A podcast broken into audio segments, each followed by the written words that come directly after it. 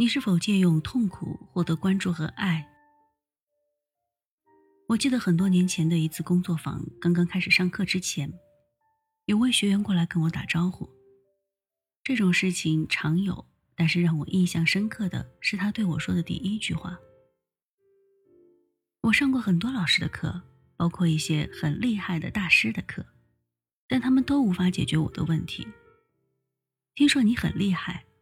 所以我还是打算到你这里来试一试，希望你能够帮到我。这句话有着巨大的信息量，他在说的是，我的问题连很多大师都解决不了，没有人能够帮到我，我很孤独。因为我的问题很厉害，我的问题很特别，因此我很厉害，我很特别。他真的想解决他的问题吗？我相信他有一部分是想解决的，毕竟问题让他受苦。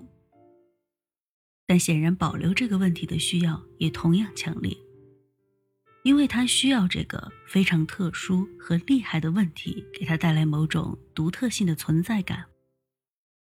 这是他人格深层的需要，远超于理性能够洞察的层面。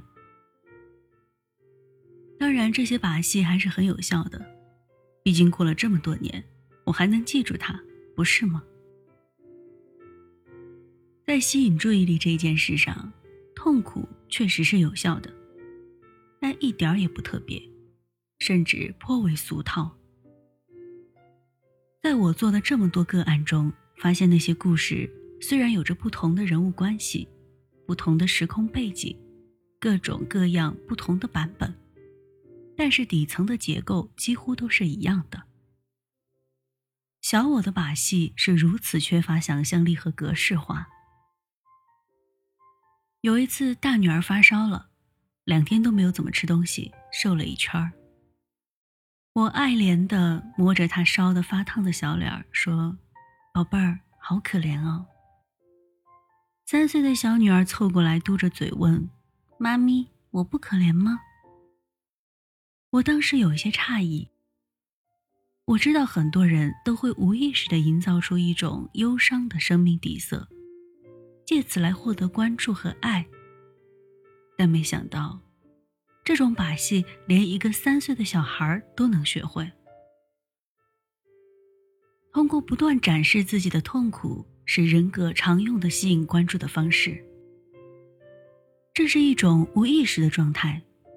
从某种程度上来说，人格就是以痛苦为食的。通过讲述或者在头脑里反刍这些带着悲情色彩的故事，把自己设置成自己世界中的悲情男主角或者悲情女主角，这个被自己塑造出来的自我形象就变得越发的坚固立体了。人们对这种自我形象是很迷恋的，他们会不断的、反复的咀嚼童年时的悲惨故事，比如童年被弃养，或者被同学欺负而被孤立，五年前在工作中被不公平的对待，把这些讲给伴侣听，或者讲给陌生人听，甚至讲给孩子听。我已经如此不易了，你还不爱我？我已经这么痛苦了，你还不爱我？一旦人们认同了这个游戏规则，就会参与进来玩，先扭曲自己，再扭曲别人，以至于陪你爱的人受苦变成了一件十分天经地义的事情。虽然稍微想一想就会明白，这么做丝毫不会让事情有任何好转。这也是为什么有那么多家长仍旧习惯用自己的情绪去控制家人，发脾气、甩脸子，真正是做到了一人不爽全家压抑。其实这么做本质上就是寻求关注，通过这种可以控制别人关注力的方式，以找到自己的存在感。而需要刷存在感，是因为太没有存在感了。做受害者就是这样一个可以控制别人的角色。你可以做伴侣的受害者，也可以做父母的受害者，孩子的受害者，甚至环境的受害者或者命运的受害者。一旦你习惯了这个角色，你就会越来越习惯这种身份背景。